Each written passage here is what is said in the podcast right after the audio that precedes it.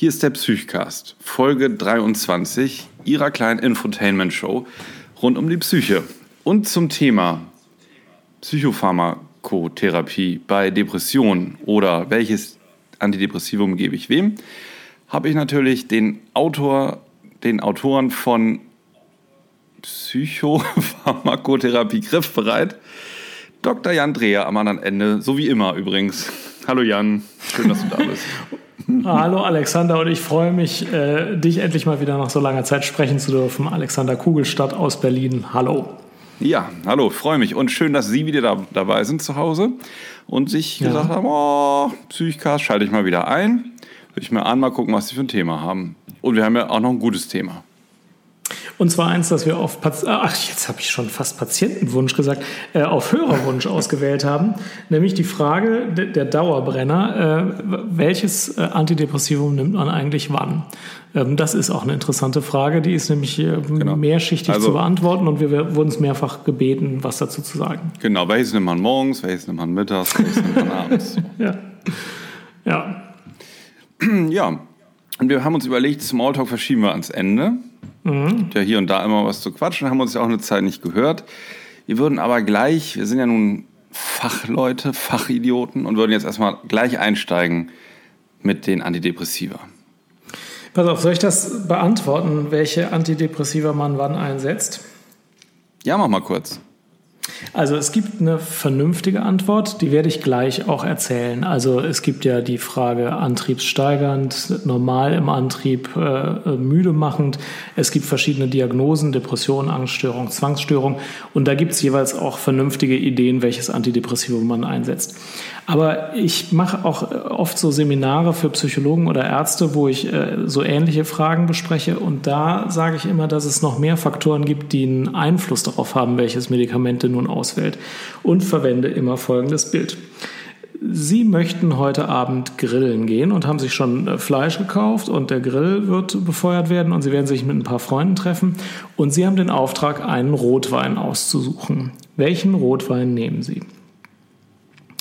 Und da kommt man zum Ergebnis, dass die Menschen unterschiedliche Rotweine aussuchen, obwohl die Fragestellung eigentlich doch gar keinen Spielraum für unterschiedliche Wahlen lässt. Eigentlich müsste es doch einen besten Rotwein geben, um betrunken zu werden. Und ich verfolge das dann immer ein bisschen, ja, wonach suchen Sie es denn jetzt aus? Und dann sagen die Leute sowas wie, ja, also wenn ich einen schon mal getrunken habe und er hat mir geschmeckt oder hat gut funktioniert, dann nehme ich den wieder. Oder ich gucke mir das Etikett an. Oder ich gucke mir den Preis an, wobei ich bei Rotwein dann immer frage, ähm, ist teurer besser oder billiger besser? Die meisten sagen bei Wein, teurer ist besser. Was komisch ist, bei den meisten Produkten ist billiger zum gleichen Nutzen besser. Aber bei Wein ist teurer besser, höre ich. Ähm, also äh, Vorerfahrung, Werbung und der Preis spielen bei so einer Auswahl eine Rolle. Letzten Endes, äh, dem Pharmakologen geht es beim Rotwein ja praktisch nur um die Wirkung, ist es eigentlich egal, welchen man nimmt. Ne? Und ich setze das ganz gerne voran, weil die Frage, welches Antidepressivum nimmt man, die ist auch nicht so eine Frage, wo es eine objektiv richtige oder objektiv falsche Antwort gibt. Und man muss das sich ganz entspannt klar machen, dass auch Psychiater Vorerfahrungen mit bestimmten Medikamenten haben. Ähm, und was eben bislang gut gewirkt hat, gut vertragen wurde, das verschreibt man auch ganz gern weiter. Man muss sich klar machen, dass auch Werbung eine Rolle spielt. Ja, viele Psychiater verbinden mit dem einen Antidepressivum beispielsweise eine stärkere Wirkung gegen Schmerzen als mit einem anderen. Ob das jetzt stimmt oder nicht, das ist manchmal gar nicht so. Ne? Ähm, und auch der Preis spielt interessanterweise eine Rolle, wobei es hier dann eher ist, äh, billiger ähm, ist besser. Aber bei manchen Patienten sagt man sich auch, ein teures ist vielleicht verträglicher oder so. Ich mhm. bevorzuge mal ein teures. Ja. Ja. Das ist ein sehr schönes Bild. Das ist, ist wirklich, finde ich, einen wichtigen Punkt, ja. weil, mhm. was wir, wir nennen das Ganze, was du so beschrieben hast, ja auch Arztvariable. Ne? Also, mhm. ähm, weil es wird ja häufig suggeriert, so in der Medizin im Allgemeinen, dass es so eine gute Antwort gibt oder einen richtigen Weg, einen empfehlenswerten Weg. Aber das ist wirklich sehr individuell und oft sieht es ja so aus, als wenn der eine Patient so seine optimale Behandlung erhält und das ist ja auch ein Ziel, aber gleichzeitig kann man nicht verleugnen, dass es eine große Arztvariable gibt. Und der Arzt mit seiner äh, eigenen Wahrnehmung und mit seinem Erfahrungshorizont trifft natürlich sehr andere Entscheidungen als andere Kollegen und trifft auch bei verschiedenen Patienten, auf die er trifft, andere Entscheidungen. Und mhm. diese Variable, glaube ich, das ist ganz hilfreich innerhalb der Medizin, die durchaus auch ein bisschen bewusster mit im Auge zu halten, weil wir dadurch auch transparenter werden.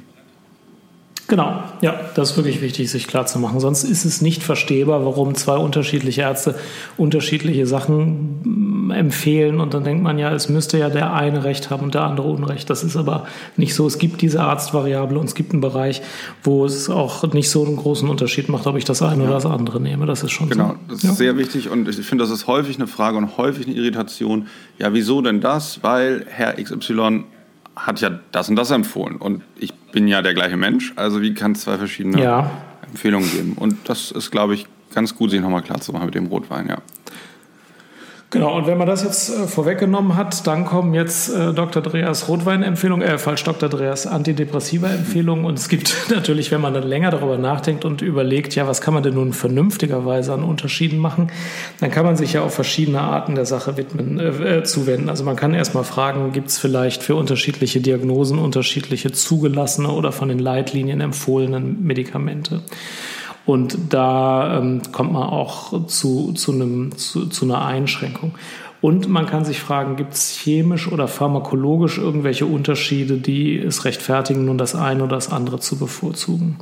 Und deswegen muss man sich nochmal kurz in Erinnerung rufen, also bei den Antidepressiva, wenn wir jetzt mal erst nur mit der Indikation Depression anfangen, da gibt es ja im Wesentlichen die selektiven Serotonin-Wiederaufnahmehämmer, sowas wie Citalopram. Dann gibt es die Serotonin- und Noradrenalin-Wiederaufnahmehämmer, sowas wie ähm, Duloxetin oder äh, Venlafaxin. Äh, dann gibt es noch die älteren Substanzen wie Trizyklika und Mao-Hämmer. Und der, äh, die meisten jüngeren Psychiater verschreiben am Anfang SSRI oder SNRI und der Unterschied ist eben die Wirkung auf die noradrenerge ähm, Komponente. Und die macht eine stärkere Antriebssteigerung, so wird es zumindest allgemein postuliert, ist auch, ist auch wahr. Vielleicht wirkt es auch stärker gegen Depressionen, aber der Hauptunterschied zwischen SSRIs und SNRIs ist mehr Antriebssteigerung. Und wenn man die, die Psychiater aller Lebensalter fragt, äh, ja, wie suchst du denn jetzt dein Antidepressivum aus?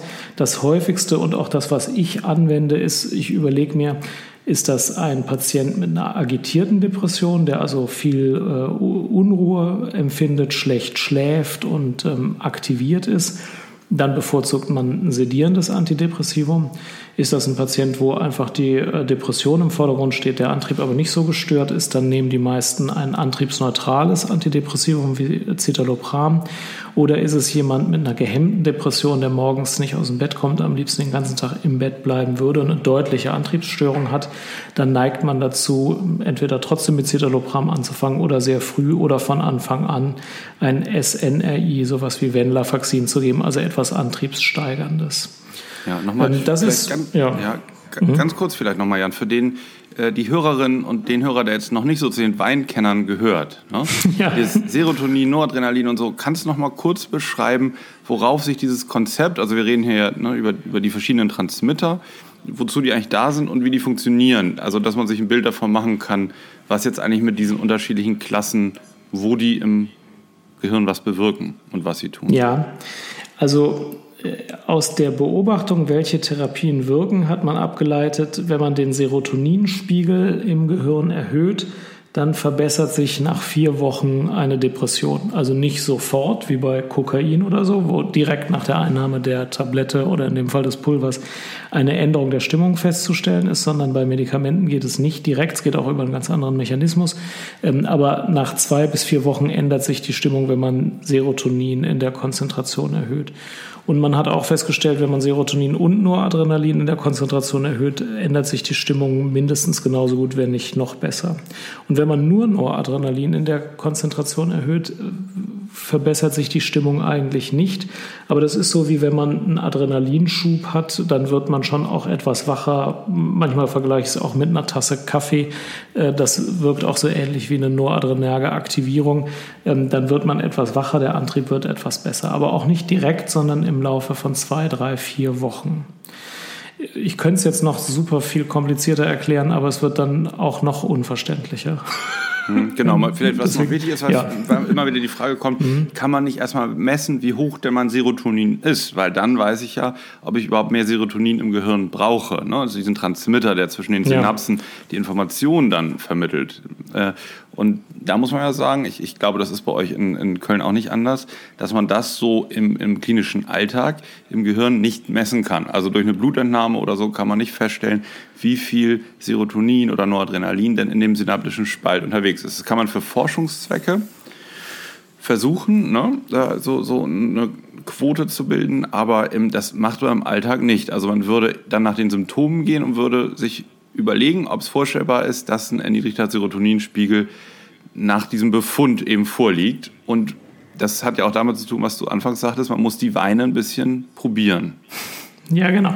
Ist, wie du sagst, aufgrund der Blut-Hirn-Schranke ist völlig irrelevant, wie viel Serotonin oder die Vorstufe Tryptophan im peripheren Blut ist. Es spielt nur eine Rolle, wie viel im Gehirn ist und da im synaptischen Spalt. Und das kann man nur rausfinden, wenn man eine Pipette in den synaptischen Spalt tut. Und das kann man nur bei im Tierexperiment machen. Beim lebendigen Menschen geht das nicht, genau.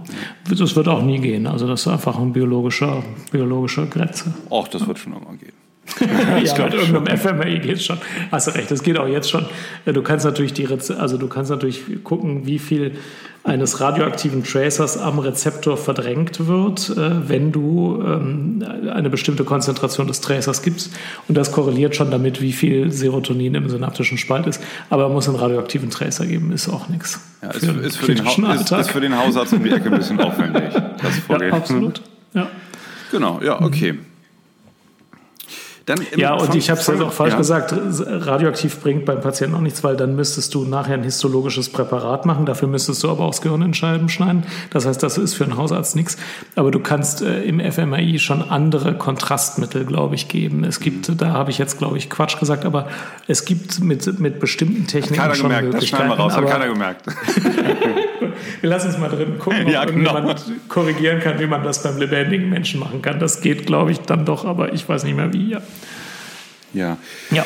Ja, okay, vielleicht, vielleicht, gehen wir doch mal so verschiedene Typen von, von depressiven Bildern durch und dann kannst du ja mal sagen, was so dein, deine Standardrezeptur ist, ja, wie du reingehen würdest, oder? Soll, ja, ich, einfach, soll ich mir mal was spontan mal überlegen eben? Schieß los. Ich, ich überlege mir mal spontan was, okay? Mhm. Ja. Also, kommt ein Patient, ein junger Mann, knapp 30 Jahre alt, ähm, ist seit einigen Monaten sehr erschöpft, sehr antriebsarm, ähm, schläft viel und ist sehr niedergeschlagen und entkräftet und ist jetzt seit einigen Tagen auch krankgeschrieben, weil er sich kaum noch aufraffen kann. Er hat keine Ängste, keine Unruhe, sondern so das Bild so einer, ähm, ja, eines allgemeinen Rückzuges und einer psychomotorischen Hemmung eher. Kommt in die Praxis und würde auch gerne ähm, pharmakologisch behandelt werden. Wie würde man in so eine äh, Behandlung dann einsteigen? Genau, das ist jetzt das prototypische Beispiel einer gehemmten Depression mit einem reduzierten Antrieb. Ähm, und da würde ich dann Duloxetin geben. Das ist ein SNRI, also Serotonin- und Noradrenalin-Wiederaufnahmehämmer, unter der Vorstellung, dass das zum einen die Depression schneller kuriert und zum Zweiten auch den Antrieb schneller verbessert. Äh, man könnte auch Citalopram geben, das würde auch wirken, aber ähm, in dem Fall, wo das so ausgeprägt in die Richtung geht, reduzierter Antrieb bei einem jungen Mann, der es sicher auch vertragen wird, das Duloxetin, würde ich gleich im ersten Schritt das geben. Sag nochmal eben Unterschied zum Citalopram, was ja nur das Serotonin erhöht im Gehirn und nicht mhm. das Noradrenalin. Hätte welchen Nachteil bei diesem jungen Mann? Also man stellt sich vor, dass das Citalopram langsamer und weniger stark die Antriebsstörung korrigiert. Das ist aber auch gar nicht immer so. Es gibt auch Patienten, die stark antriebsgestört sind und unter Citalopram genauso schnell gesund werden, wie sie es wahrscheinlich unter einem SS SNRI geworden wären. Aber man stellt sich vor, mehr Noradrenalin-Wiederaufnahmehemmung verbessert schneller den Antrieb. Okay, und das ist auch, hatte ich ja eben so, das war also in diesem Beispiel auch das, was ihn am meisten gequält hat, dass er also nicht mehr ja. mhm. äh, seinen, seinen alltäglichen Verrichtungen nicht mehr nachkommen konnte. Wie, wie ja. würde man anfangen? Würde man das eindosieren, ähm, wenn, wenn man jetzt bei dir in Behandlung ist? Würdest du es eindosieren? Würde, würde, würdest du recht ähm, rasch mit einer höheren Dosis reingehen? Wie hoch wäre diese? Ja, also Duloxetin dosiert man so zwischen 30 und 120 Milligramm. Im Beipackzettel steht, man soll mit 60 Milligramm beginnen äh, und dann soll man äh, auf 90 gegebenenfalls 120 Milligramm steigern. Es gibt eine ganz interessante Meta-Analyse von Adli et al., die ist jetzt gerade erst rausgekommen, die überhaupt erstmal nachweist, dass eine höhere Dosis von Antidepressiva der neuen Generation auch zu mehr Wirkung führt. Es gab nämlich früher eine ganze Reihe von Befunden, die eher so sagten, also eine niedrige bis mittlere Dosis reicht, mehr bringt gar nicht mehr, bringt nur mehr Nebenwirkungen, ähm, wobei das viele auch nicht geglaubt haben und immer schon auch höhere Dosierungen dann eingesetzt haben, wenn man mehr Nebenwirkung, äh, wenn man mehr Wirkung haben wollte. Das hat sich auch bestätigt. Beim Wendler, äh, Verzeihung, beim Duloxetin würde ich mit 60 Milligramm beginnen und dann auf 90 steigern. Ich selbst gebe da fast nie 120, außer bei sehr schwer Kranken, weil ich finde, dass es dann wirklich überwiegend mehr Nebenwirkungen macht. Ähm, aber also ein typisches Vorgehen, das würden die meisten so machen, ist mit 60 beginnen, dann ein, zwei Wochen warten. Wenn die Wirkung reicht, die Dosis lassen. Wenn sie nicht reicht, auf 90 steigern. Dann würden die meisten wieder ein, zwei Wochen warten und dann würden eben manche noch auf 120 steigern bei unzureichender Wirkung und manche würden eher bei 90 bleiben und nochmal zwei Wochen warten mhm. und dann steigern. Ja. Würdest du bei diesem Beispiel, bei diesem jungen Mann, ähm, so versuchen noch herauszufinden, ob sein Antrieb richtig vermindert und erniedrigt ist oder ob der eine Antriebshemmung hat, um so ein bisschen auch mit ihm gucken zu können, was ist von den Nebenwirkungen zu erwarten? Was meinst du mit Antriebshemmung? Ähm, also, dass dieses, also der Unterschied, ob tatsächlich der Antrieb vermindert ist und, und wirklich das Problem ist, dass er eben nicht da ist oder ob eigentlich ein starker Antrieb, also ein Impuls da ist und der aber gehemmt ist, so dass häufig ähm, oder es ist ja sehr schwer zu unterscheiden, aber die Patienten, die, die man dann antriebssteigernd behandelt, häufig so ganz leicht mit innerer Unruhe und so einer so einem Gefühl verrückt zu werden oder also so die Wände hochzugehen, ja. reagieren, ja. Ähm, also die das Serotonin dann schlecht vertragen sozusagen. Ja, jetzt weiß ich, was du meinst. Ja, ich hatte den jetzt so eingestuft, als hätte der an sich wenig Antrieb. Ja, ja, genau. Wenn ich merken würde oder denken würde, der hat eigentlich auch viel innere Unruhe und ist dann aber gehemmt und hat so ein Mischbild, ja. dann würde ich eher nur mit Citalopram anfangen, also einem SSRI ah, ja, okay. alleine. Mhm. Gut, das, das können wir, also das, diesen Fall können wir gleich auch nochmal dann das ist ja so mhm. noch so mal so ein anderes Regime, ne? mit dem Citalopram. Mhm. Okay, also da, da wäre es so sozusagen, wenn wirklich dieses, diese, ähm, also dieser, dieser ganze Rückzug, die, die psychomotorische äh, Blockade und so dominiert, dann wäre die Antriebssteigerung therapeutisch im Vordergrund und das wäre dann ähm, das Duloxetin, so als, als Beispielsubstanz. Ja. ja. ja. Gut. Ja. Okay, wo, auf welche Nebenwirkungen müsste, müsste er sich jetzt vor allen Dingen gefasst machen? Er würde sich darauf gefasst machen müssen, nach zwei Wochen ähm, bisschen verstärkt Unruhe zu empfinden, und zwar eine unangenehm empfundene Unruhe. Übelkeit kann auftreten, die kann auch schon nach ein paar Tagen auftreten, Kopfschmerzen können auftreten und die Nebenwirkung verzögerter Orgasmus ist nicht selten. Ja. Darauf würde man auch vorbereiten, auf diese Nebenwirkungen, wobei die Unruhe oft der Genesung vorhergeht und prämonitorisch auf den Anschlag des Medikamentes, also eine Wirksamkeit ähm, ausgelegt werden kann. Ähm, die ist also gar nicht so unerwünscht und geht meistens auch nach vier Wochen dann wieder weg. Hm, okay. Gut, ja, Nehmen wir noch, noch ein Beispiel. Ne? Ähm, ja, gerne. Mhm. Eine 50-jährige Frau die seit einigen Wochen unruhig und gehetzt ist und sich vornehmlich mit Schlafstörungen vorstellt. Ähm, ja. Schläft nur einige Stunden in der Nacht, wacht morgens früh auf, ähm, kommt dann trotzdem nicht in den Tag, hat so ein typisches Morgentief, äh, ist häufig krankgeschrieben bei der Arbeit, denkt sehr viel drüber nach, grübelt, macht sich Gedanken, weiß nicht, wie sie aus dieser Phase wieder rauskommen soll, hat auch verschiedene psychosoziale Belastung, pflegt ihre kranke Mutter, die im Heim lebt und ähm, ähm, jagt von Termin zu Termin, aber kriegt eigentlich nichts so organisiert richtig auf die Reihe, weil es ihr so schlecht geht. Kommt jetzt mit letzter Kraft äh, zehn Minuten zu spät äh, auf den Termin bei dir. Mhm. Was wäre bei der Patientin vorstellbar? Ja, das ist ja auch ein relativ typisches Beispiel. Da würde ich jetzt typischerweise 20 ähm, Milligramm Citalopram morgens und 15 Milligramm Mirtazapin abends geben. Und zwar unter folgender Vorstellung. Also die hat ja eine ähm, antriebsgesteigerte Depression. Ich würde jetzt nicht gleich sagen agitierte Depression, aber die hat eine Antriebssteigerung durch diese Unruhe und sie hat eine ausgeprägte Schlafstörung, unter der sie leidet. Ähm, und das Mirtazapin abends führt dazu, dass sie von Anfang an, also ab der ersten Tablette, ab dem ersten Tag, wenn es normal läuft, besser schlafen kann und ähm, dadurch auch morgens erholter wach wird. Und das äh, ist eine erwünschte Wirkung. Ähm, und gleichzeitig ist 15 Milligramm jetzt nicht so viel, dass man gleich mit einem totalen Overhang rechnen müsste. Und äh, ich würde nicht nur auf Mirtazapin setzen, weil das in höheren Dosierungen und längerfristig gegeben auch eine Gewichtszunahme machen kann. Und 15 äh, Milligramm würden auch gar nicht reichen bei dieser Patientin. Deswegen muss man schon noch ein anderes Medikament ergänzen. Und da ergänze ich dann gerne morgens 20 Milligramm Citalopram, das die Depression natürlich ursächlich mitbehandelt. Und in der Kombination hat man eine ausreichende Dosis. Und die Patientin merkt von Anfang an, dass sie besser schlafen kann und es geht ihr besser, sie ist weniger unruhig. Und wenn dann so nach drei, vier Wochen die Depression so weit abgeklungen ist, dass die Schlafstörung weniger geworden ist, die Unruhe weniger geworden ist, dann setze ich das Mirtazapin ab und erhöhe das Citalopram auf 40 Milligramm, sodass dann die Depression weiterhin gut und wirksam und stark behandelt ist, aber keine Gewichtszunahme, keine Schläfrigkeit, äh, keine Sedierung dauerhaft erforderlich ist oder durch die Medikation verursacht wird. Das wäre so eine typische Behandlung, mache ich auch ständig in dieser Abfolge. Mhm. Ja. Die Patientin ähm hat auch schon mal den Gedanken geäußert in der Sprechstunde, manchmal sieht sie so schwarz in die Zukunft, dass sie schon manchmal so überlegt hat, wenn sie auf dem Balkon ist, ob sie irgendwie doch einen Ausweg sucht aus dem Leben. Ne? Gleichzeitig möchte die aber eine Behandlung.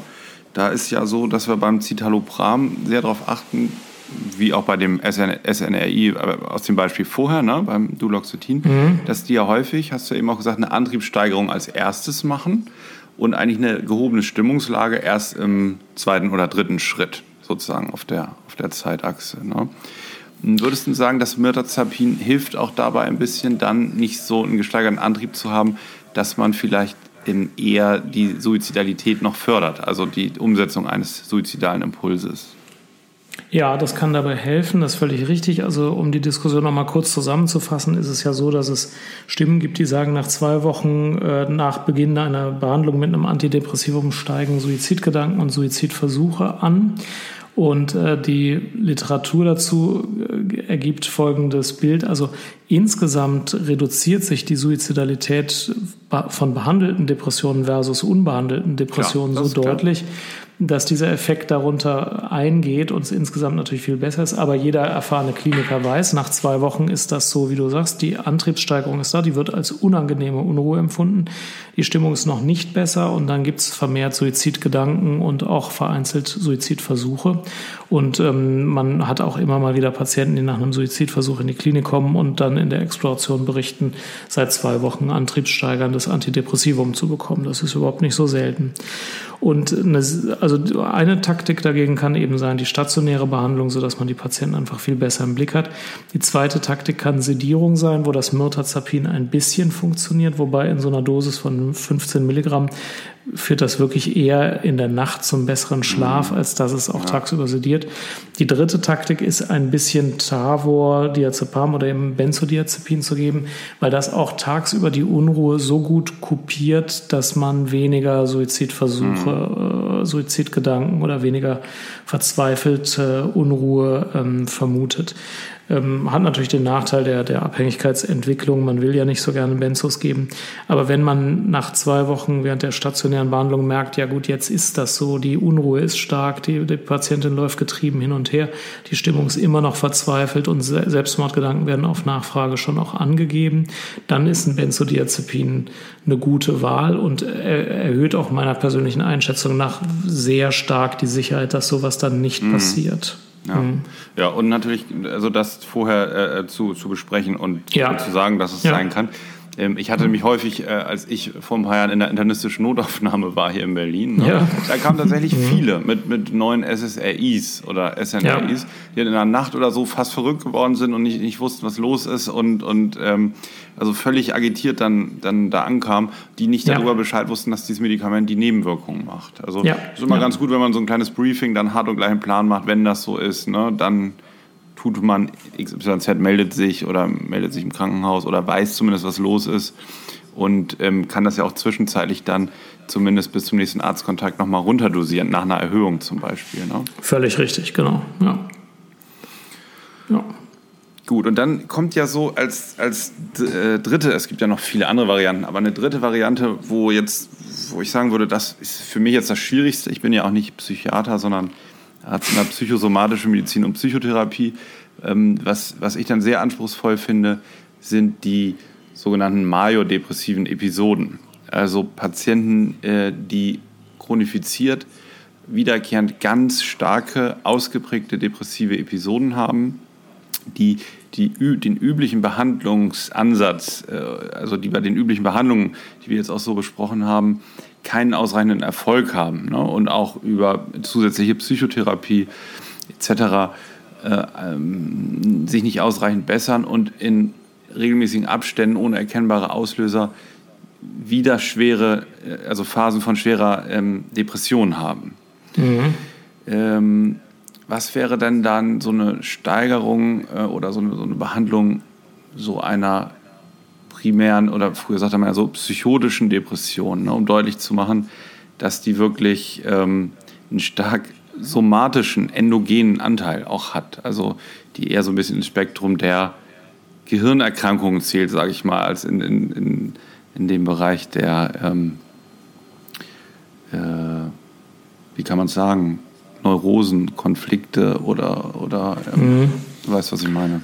Ja, genau. Also da muss man zwei Sachen jetzt äh, trennen. Das eine ist eben die schwere chronifizierte rezidivierende Depression und das andere wäre die wahnhafte Depression, weil du jetzt psychotisch angesprochen hast. Die haben zwar unterschiedliche... Nee, damit meine ich tatsächlich nicht die wahnhafte, sondern ich habe okay. neulich gelesen, mhm. so, so historisch, weiß ich nicht, 80er, 90er Jahre, irgendwie nannte man so immer diese, diese major-depressive Episode, was wir heute auch schwere depressive Episode in der ICD-10 nennen hat mhm. man irgendwie so genannt, um auszudrücken, also dass, dass wir es hier irgendwie nicht mit Psychologie oder so zu tun haben, mhm. Äh, mhm. sondern, sondern einer Gemütskrankheit, die also so völlig autark ist. So, heute wissen wir ja, das sind alles Mischbilder. Ne? Also es ja. gibt verschiedene Faktoren, die kommen oben in Mixer sozusagen und unten kommt dann das Erkrankungsbild raus. Ähm, früher dachte man ja noch mehr, das ist entweder exogen oder endogen. Ja, und das war auch gut. Das war, genau, also, das hat, das, das ich, hat teilweise also, Sinn gemacht, mal zu gucken, wo sieht man, ja, ja, genau. Äh, also wo, wo, wo ist denn hier so der Schwerpunkt, ne, um da... Nee, lass mich das bitte nochmal ganz gerne. ausführlich sagen. Da war die ICD-9 besser als die ICD-10, ja. fand ich. Die ICD-10 ist ja super objektiv, die zählt nur noch Symptome ab und hat deswegen überhaupt keine Vorstellung mehr davon, wo eine Depression herkommt. Ähm, und das macht die Sache auch total objektiv und jeder kann halt zählen, ja, Schlafstörung plus äh, Appetitminderung genau. gleich mittelstarke Depression.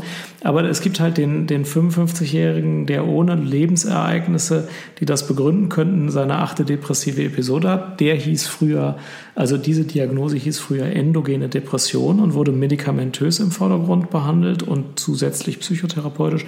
Und dann gibt es den 25-Jährigen, der seinen Job verloren hat, wo sich seine Freundin getrennt hat äh, und der seine Miete nicht mehr zahlen kann. Äh, der hat natürlich was anderes. Das hieß früher reaktive Depression und wurde vordergründig mit Psychotherapie behandelt und nur in zweiter Linie mit Medikamenten. Und um ehrlich zu sein, das ist auch immer noch klug. Aber in der ICD-10 äh, gibt es diese Unterscheidung nicht mehr. Aber äh, in der, in der Realität gibt es sie natürlich sehr wohl. Mhm. Ja. ja. Und du, also die Frage jetzt im Rahmen unserer äh, Gespräche über Medikamente, wie behandelt man jetzt so eine schwere endogene Depression? Und das sind ja meistens Patienten, die schon vorbehandelt sind und die haben meistens die Schiene nur SSRI schon hinter sich ja. und haben meistens auch die Schiene SNRI in Monotherapie schon hinter sich. Da geht es dann wirklich oft um die Frage, kann ich das jetzt irgendwie augmentieren? Also die kommen dann oft schon mit einer SNRI-Behandlung in einer angemessenen Dosis. Ähm, und da gibt es verschiedene Augmentationsstrategien bei so einem, der eine rezidivierende, schwere, endogen anmutende Depression hat, kann eine Augmentation mit Lithium tatsächlich viel bringen. In den Leitlinien stehen auch, äh, steht auch die Möglichkeit, mit einem bestimmten Schilddrüsenhormon zu augmentieren. Das mache ich jetzt fast nie oder eigentlich nie. Ähm, und ähm, es gibt auch die Möglichkeit, zusätzlich zum SNRI noch so ein Trizyklikum äh, wie Clomipramin oder ähm, Anafranil oder so zusätzlich noch einzusetzen. Auch das kann eine Augmentationsstrategie äh, sein. Aber oft ist die Augmentation eher dann eine spezifische Psychotherapie zu machen, wie CBESP oder so, die auf chronifizierte äh, Depressionen speziell eingeht und einfach die Augmentation dadurch zu machen, dass man stationär ja mehr macht als nur Tabletten gibt und dann andere Sachen wie Sport, Gruppenpsychotherapie, Einzelpsychotherapie noch zusätzlich stärker macht. Ähm, denn sonst unterscheidet sich das nicht so stark medikamentös wie bei einer erstmaligen depressiven Episode, wobei man eben nicht ganz so oft mit Monotherapien hinkommt und eher höhere Dosierungen nimmt. Ja. Mm, ja.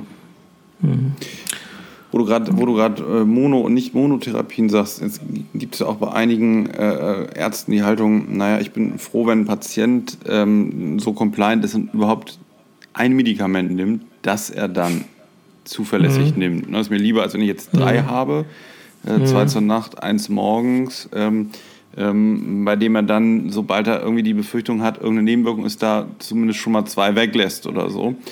Ähm, mhm. Dann lieber eins, von dem wir wissen, was es machen kann an Wirkung und Nebenwirkungen, so dass wir dann auch wissen, wo, woher es kommt ne? und wie man es mhm. vielleicht verändern kann durch Umsetzen oder Dosisänderung. Wie stehst du dazu? Ähm, was hast du für Erfahrungen mit mhm. einer Mehrfachtherapie?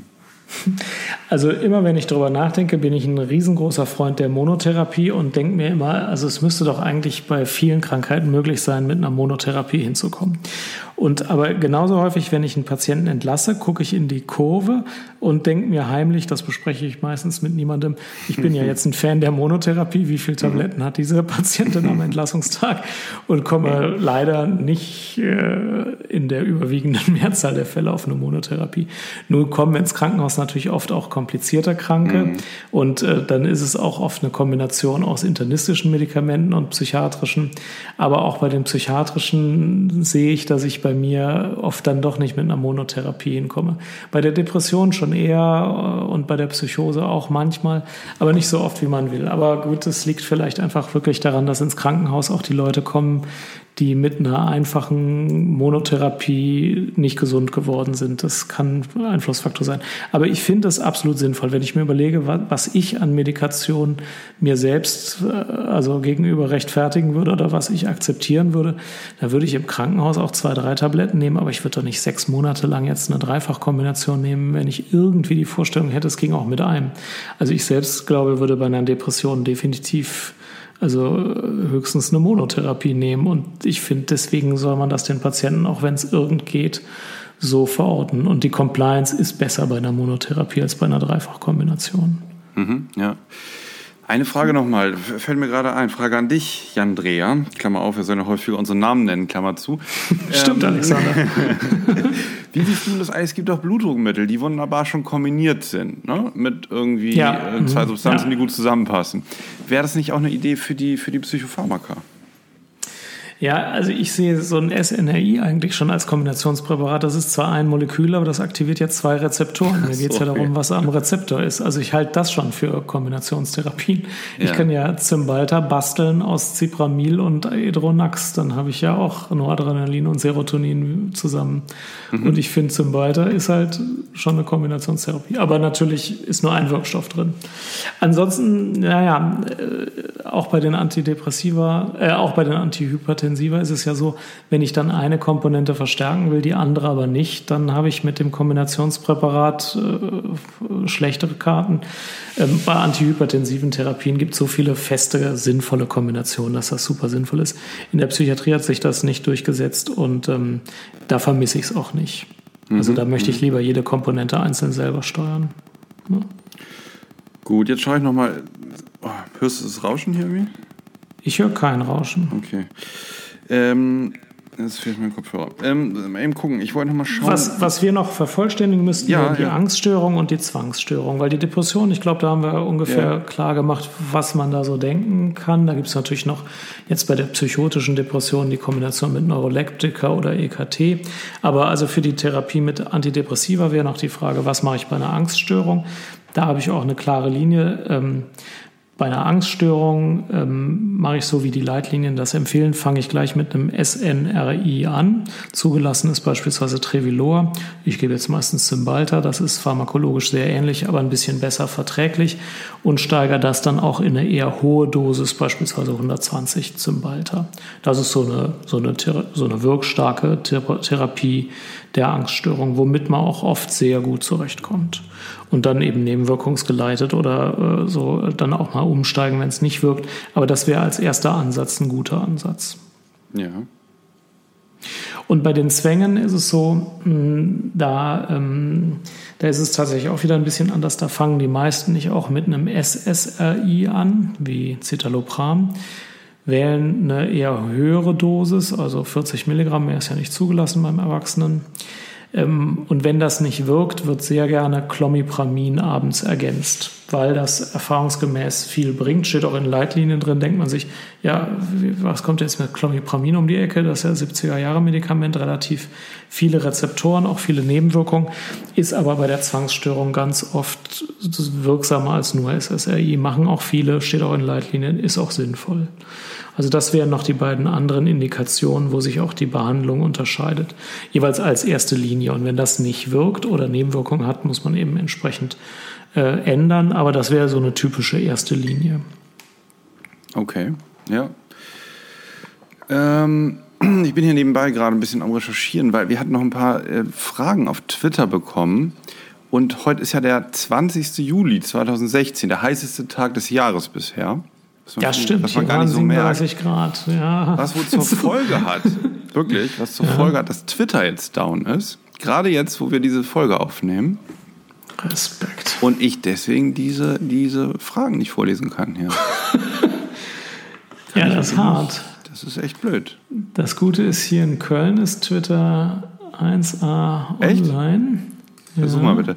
Das war, das war, wie ging denn die Frage nochmal? Ah ja, also eins, einer ging, ja. äh, Hoaxilla hat ein, äh, ein Interview mit Gerd Postel geführt. Oh, oh, den wollten wir doch auch mal einladen. Das war doch ja, so den wollten wir mal einladen. Das ist aber ah, kläglich gescheitert, ja, weil Glück, er gemerkt hat, Glück, dass er die ja. Bedingungen nicht, nicht machen kann, nee, sondern nee, wir da mitsprechen. Das habe ich mir aber angehört, dass äh, den Hoxilla äh, Podcast dazu, mm, der ist super. Auch. Ähm, ich weiß gar nicht, können wir das retwittern oder sollen wir dann in die Show Notes äh, einen Link draufsetzen? Ähm, das ist schon interessant. Also nicht, dass ich mich da irgendwie gemein machen würde mit dem verurteilten Straftäter, ähm, aber der ist ja äh, medizinhistorisch oder psychiatriehistorisch ist er ja eine Landmarke. Und äh, wenn man das Interview hört, weiß man auch, zu einem guten Teil, was den so antreibt und wie das so gelaufen ist. Also kann man sehr empfehlen. Ja, bei dem war es ja wohl so gewesen, dass der in seiner Familie einen Suizid hatte, was unter Citalopram war. Ja, ne? ist korrekt. Ja, was, ist korrekt. was er sehr ähm, äh, diesem damaligen Psychiater eben vorgeworfen hat oder wo, wo sich auch ja. mit seiner Motivation äh, die, diese Institution mal mehr kritisch unter die Lupe zu nehmen, ähm, ähm, also was er nun wirklich mit Gebühr auch getan hat, ähm, mhm. übertrieben hat sogar. Äh, genau, mhm. so, so, ein Erlebnis gab es da ne, bei dem. Ja, ist richtig. Mhm. Ja. Also Twitter geht bei mir nicht auf. Ja. Äh, nächste Frage. Ja, wie war die denn die Frage? Ach, du Von bist Waldfeger. drin. Okay. Ja, ich mhm. bin drin. Hier, Super. Köln läuft. Waldfeger, ähm, warum hilft Tavo nicht bei allen Menschen? Es ist doch das Notfallmedikament schlechthin. Hm. ja, ähm, finde ich auch eine ganz interessante Frage, aber ich weiß gar nicht, ähm, bei wem es nicht hilft. Also mhm. klar, wenn ich ein Junkie bin, der immer sehr hohe Mengen Benzodiazepine konsumiert, dann kann es schon mal sein, dass meine Benzorezeptoren alle schon sowieso also abgesättigt sind, dann hilft Tavo nicht. Und äh, es hält sich auch hartnäckig das Gerücht, bei älteren Patienten gäbe es schon mal paradoxe Reaktionen auf Benzos, also keine Sedierung, sondern eher eine Agitation. Habe ich auch so ein, zwei Mal selber beobachtet, aber ganz selten nur. Ähm, bei den meisten Leuten hilft Tavor, deswegen ist es auch eins der Notfallmedikamente schlechthin und auch im Rettungsdienst das Sedativum der ersten Wahl, weil es eben bei den meisten hilft. Hast du das manchmal, dass du das Gefühl hast, Tavor hilft nicht zum Sedieren oder Angstlindern? Nee. Nee, ne? Gar nicht. Nee. ja. Ja. Nee. Ja, Tavo ist halt Schnaps und äh, also das ist so die, die Frage, gibt es auch Leute, die vom Schnaps nicht müde werden, wenn sie genügend davon trinken? Das muss man ja. sagen, wenn man als Arzt so im Akutbereich tätig ist, eigentlich ganz schön zu wissen, dass es ein Medikament gibt, was ziemlich verlässlich gegen verschiedene Dinge wie Ängste, Unruhe, Aggressivität, Suizidalität wirkt. Ja? Also es ja. ist natürlich nichts für eine Daueranwendung, völlig klar. Aber es ist wirklich ein wunderbares Notfallmedikament und ich finde gerade die Verlässlichkeit von Tavor macht es so, äh, macht es so beliebt. Ja. Nächste Frage. Liftrahel. Das macht natürlich bei auch. Bei, mh, oh. ja. Okay, ja genau, nächste Frage. Hau mal raus. Liftrahel. Ähm, was macht man bei Panikattacken? Wie sieht es mit Paroxetin aus? Ja, Paroxetin, SSRI mit relativ wenig anderer Rezeptoraktivität. Ich glaube, ein bisschen am Dopaminrezeptor, aber eigentlich, eine, eigentlich ein ganz normales SSRI. Wir haben es jetzt noch nicht gesagt, bei Angststörungen mit und ohne Panikattacken kann man SSRI oder SNRI einsetzen. Ich meine, SNRI sein wirkstärker. Aber die Unruhe kann bei Leuten, die sowieso mit Panikattacken jetzt im Moment zu tun haben, so unangenehm sein, dass es manchmal besser ist, mit einem reinen SSRI anzufangen.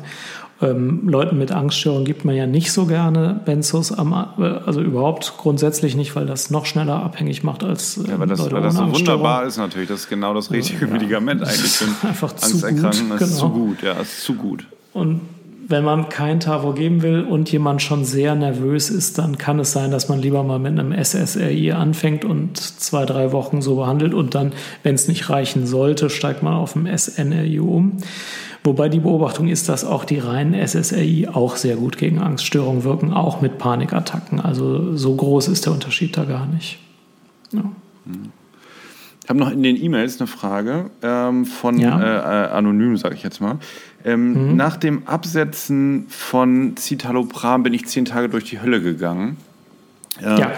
Ähm, kann man, kann, äh, was kann man tun, um diese Phase besser zu überstehen? Ja, also erstmal muss ich sagen, ich kenne die Absetzphänomene von Antidepressiva ja ausschließlich dadurch, dass ich diesen Blog betreibe und dass Leute im Blog mhm. geschrieben haben.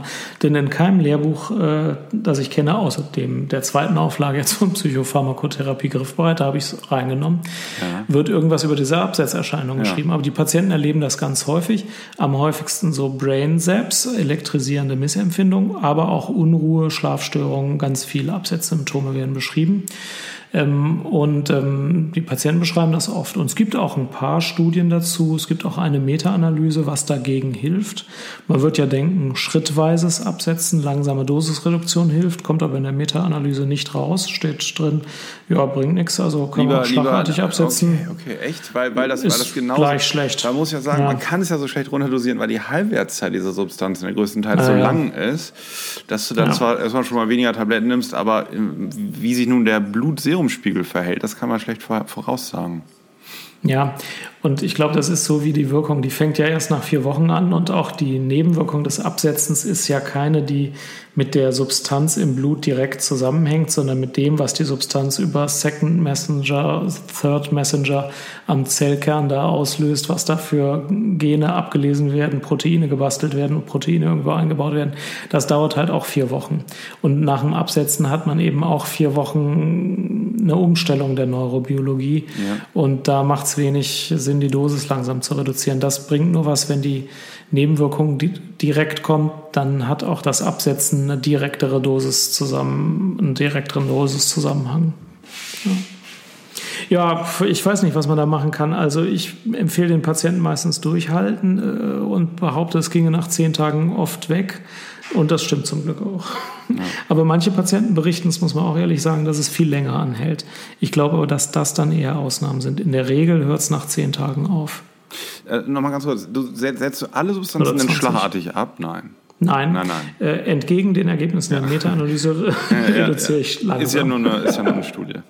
Ja, genau. Nee, aber das stimmt ja. Manche Sachen sind ja einfach sozusagen äh, in klinischen Gesichtspunkten irgendwie trotzdem sinnvoll. Und wenn es der, der, äh, dieser normale Menschenverstand ist, ne? dass man sagt, man ja. geht lieber langsam runter, auch wenn die Studie jetzt sagt, ist eigentlich vom Outcome egal, aber äh, es ist halt eine Kunst, die Heilkunst, ne? und keine, keine Biologie. Ja, ich muss eine ganz kurze Pause machen. Äh, ich drücke mal die Stummtaste. Wir können es gleich rausschneiden. Einen kleinen ja. Moment, es geht gleich weiter. Nee, lass ruhig. Ich kann ja in der Zeit mal ein bisschen alleine hier ähm, äh, mich unterhalten. Also ich freue mich immer mit Jan zu sprechen und ähm, es macht Spaß und äh, also ich finde immer, es kommen neue Aspekte rein und bin jetzt schon so, so ein bisschen neugierig, jetzt, was Jan wohl gerade macht. Jetzt bin ich wieder online. Ist er schon wieder? Jetzt bin ich wieder online, ja. Ja. Schon wieder da. Du, ich war noch gar, ich bin, bin gerade in Vater gekommen. Ich wollte gerade was ganz Schönes über dich sagen. Und, und in dem Moment war es schon wieder da. Da habe ich mich so erschrocken. Ja. Ähm, na gut.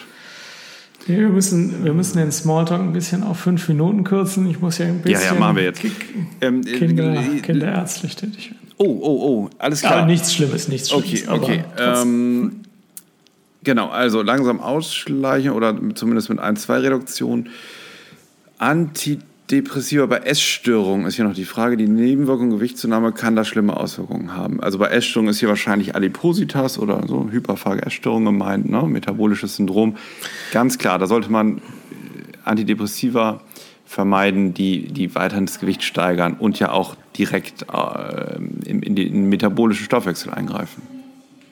Ja, und das, das Zweite ist, ähm, bei anorektischen Patienten werden manchmal Antriebs äh, appetitsteigernde Antidepressiva eingesetzt unter der Vorstellung, na, schiebe ich dem eine Appetitsteigerung unter oder der, dann nimmt sie schon mal zu. Das klappt aber natürlich regelmäßig nicht. Die Patientinnen lesen das nach und nehmen solche Medikamente nicht. Ich würde das auch nie machen. So, das kenne ich gar nicht. Also, dass man Mirtazapin oder Trizyklika ja, gibt oder so. Und dann, klar, ja. Okay. Naja.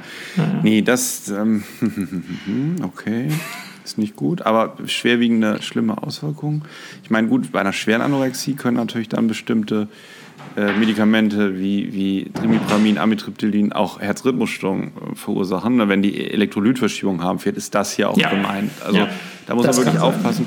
Bei allen, oder mhm. ja, doch, man muss natürlich immer auch auf die Elektrolyte und verschiedene andere Laborparameter, EKG und so gucken. Klar, mhm. wir können jetzt in diesem kleinen netten Rahmen nicht alle Nebenwirkungen, ne? also das ist ja jetzt, wir können da ein ganzes Lehrbuch ja nicht vortragen, das ist ja auch das Schöne. Aber das kann man sich angucken. Weil dein Buch Psychopharmakotherapie griffbereit im Schattauer Verlag ist ja auch leicht verständlich für viele Interessierte. Ne? Da muss man kein ja. Pharmakologe sein, um das zu verstehen, oder? Ja, ja. richtig. Ja. Kann man sich, glaube ich, auch eine recht große Leseprobe angucken bei Amazon. Ja.